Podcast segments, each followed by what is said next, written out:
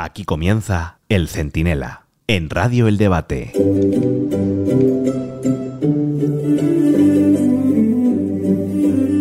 Fíjense cómo está la cosa de apasionante en España, que cuesta pararse en otros sitios de la actualidad que en condiciones normales, pues yo que sé, ocuparían eso que los clásicos llamaban primera plana, como aquella inolvidable película de Billy Wilder con Jack Lemmon y Walter Matthau. Hoy deberíamos estar hablando, largo y tendido, del encuentro entre dos tipos muy peligrosos, de estos que no hacen prisioneros. El tal Putin y el tal Kim Jong-un, el gordo y el flaco, que se reunieron en Rusia prometiéndose lealtad eterna en la guerra sagrada contra la hegemonía de Occidente. Hombre, viniendo la advertencia de un sátrapa que ha desatado la peor guerra en Europa de los Balcanes y de otro que tiene armamento y tecnología nuclear, aunque no trigo y carne para dar de comer a los pobres norcoreanos, es para asustarse. Pero claro, aunque deberíamos hablar de todo esto, en España se están moviendo tantas cosas que me temo que nos vamos a tener que olvidar de, los dos satrapillas de medio pelo. Soy Antonio Naranjo, esto es el Centinela Express y en un momento se lo explico todo.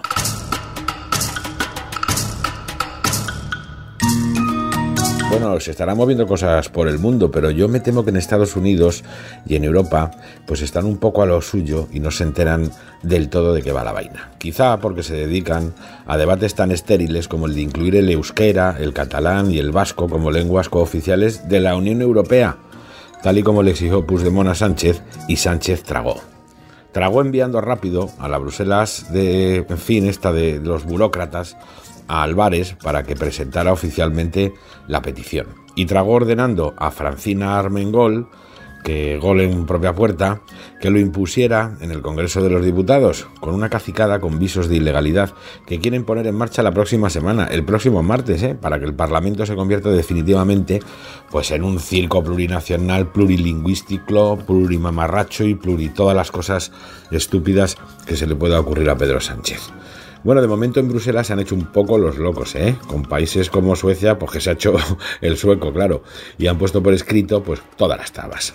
Si ya es un lío manejar traductores, cabinas, informes y burocracia en 27 idiomas, pues imaginen ustedes sumarle otros tres que solo se hablan en algunas regiones de España, porque el Sánchez lo necesita para que le hagan presidente. Bueno, pero es que eso es lo que le exigió Junts al PSOE para darle la mayoría en el Congreso, que fue el primer chantaje que Sánchez aceptó.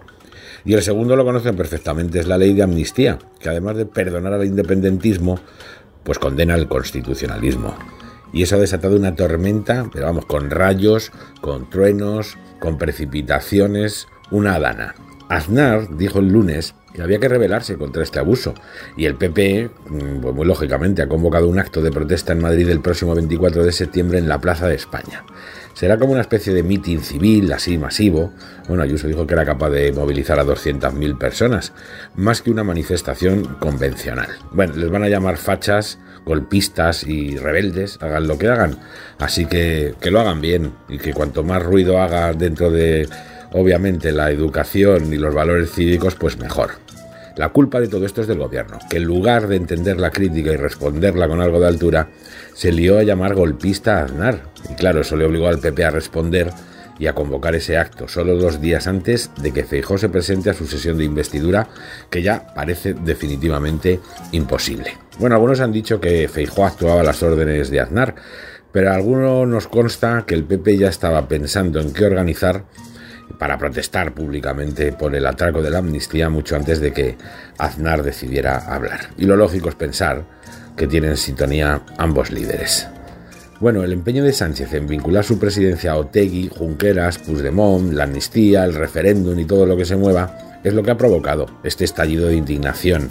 A fuego lento, poco a poco, que la gente estaba como traumatizada desde el 23 de julio, pero ahora empieza a parecer pues imparable.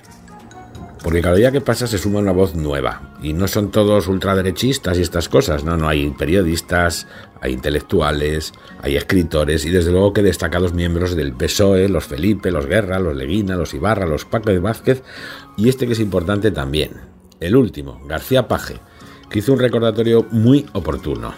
El Partido Socialista y Sánchez se presentaron en las últimas elecciones negando expresamente la aprobación de una amnistía porque decían no cabía en la Constitución. Entonces, claro, son todos ellos golpistas también, ¿eh? Todo español que no esté de acuerdo con destrozar la Constitución, para lograr a cambio un cargo de lo que sea. ¿Es también golpista? ¿El propio Sánchez es golpista porque antes del 23 de julio decía que esto era inviable? Lo son, o lo eran, pues todos estos ministros que ahora están callados como puertas. Campo, que Marlasca, eh, Carmen Calvo, Robles, en fin, que también rechazaban públicamente, pero hasta hace media hora, ¿eh? ¿eh? la amnistía por lo que suponía de condena para España. Miren, el problema de Sánchez es que esta vez ha ido demasiado lejos.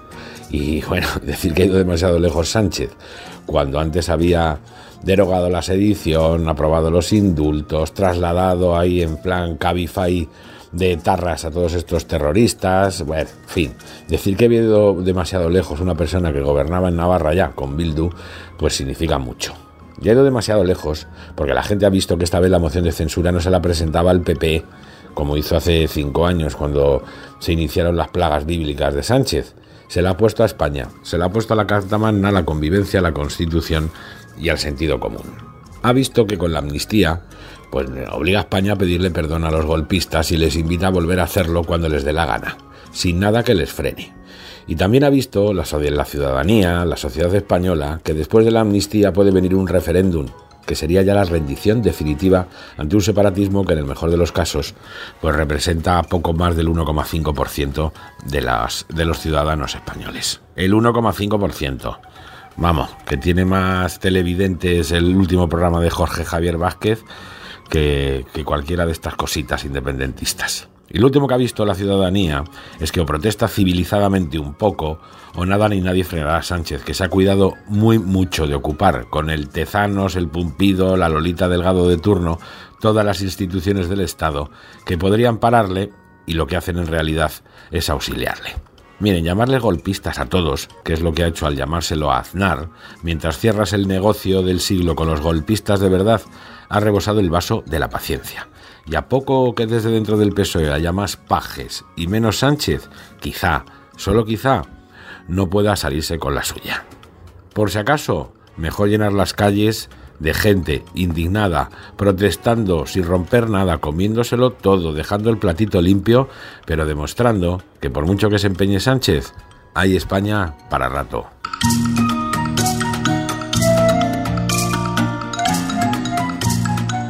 El Centinela con Antonio Naranjo. Radio El Debate.